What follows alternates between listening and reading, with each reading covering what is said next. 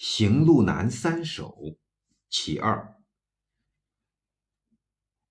大道如青天，我独不得出。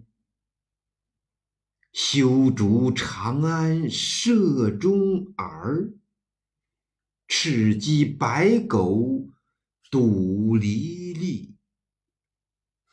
弹剑作歌奏苦声，夜居王门不称情。淮阴市井笑韩信，汉朝公卿寄贾生。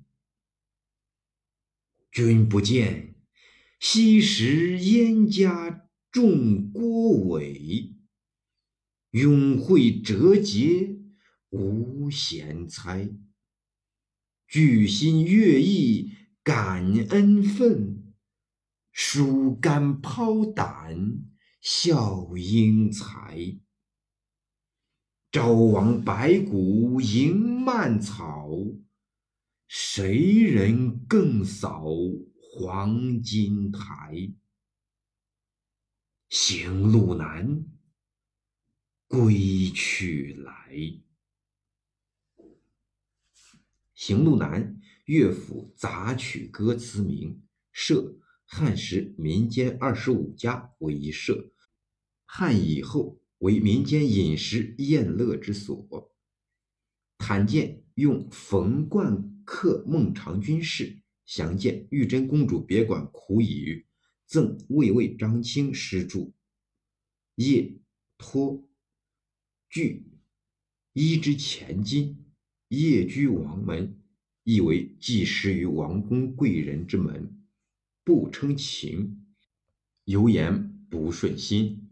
韩信，秦汉之继人，先依项羽，后归刘邦。左刘邦得天下，封淮阴侯，被诬叛逆，为刘邦所杀。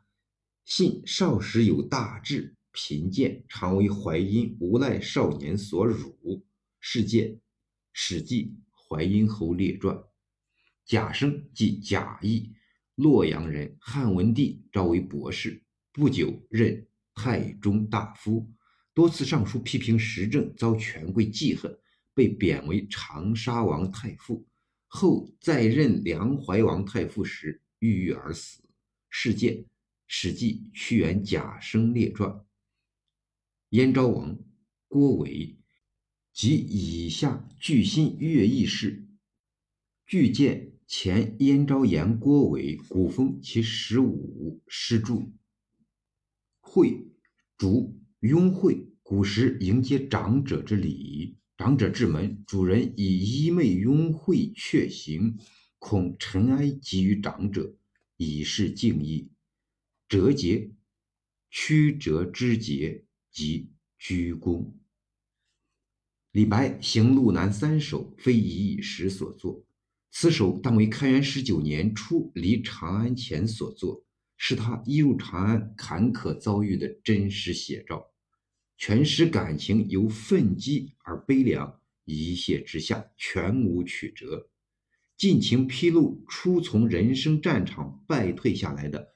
天才人物的悲切心绪，写法上的突出特点是多用典故和长短句的错综使用。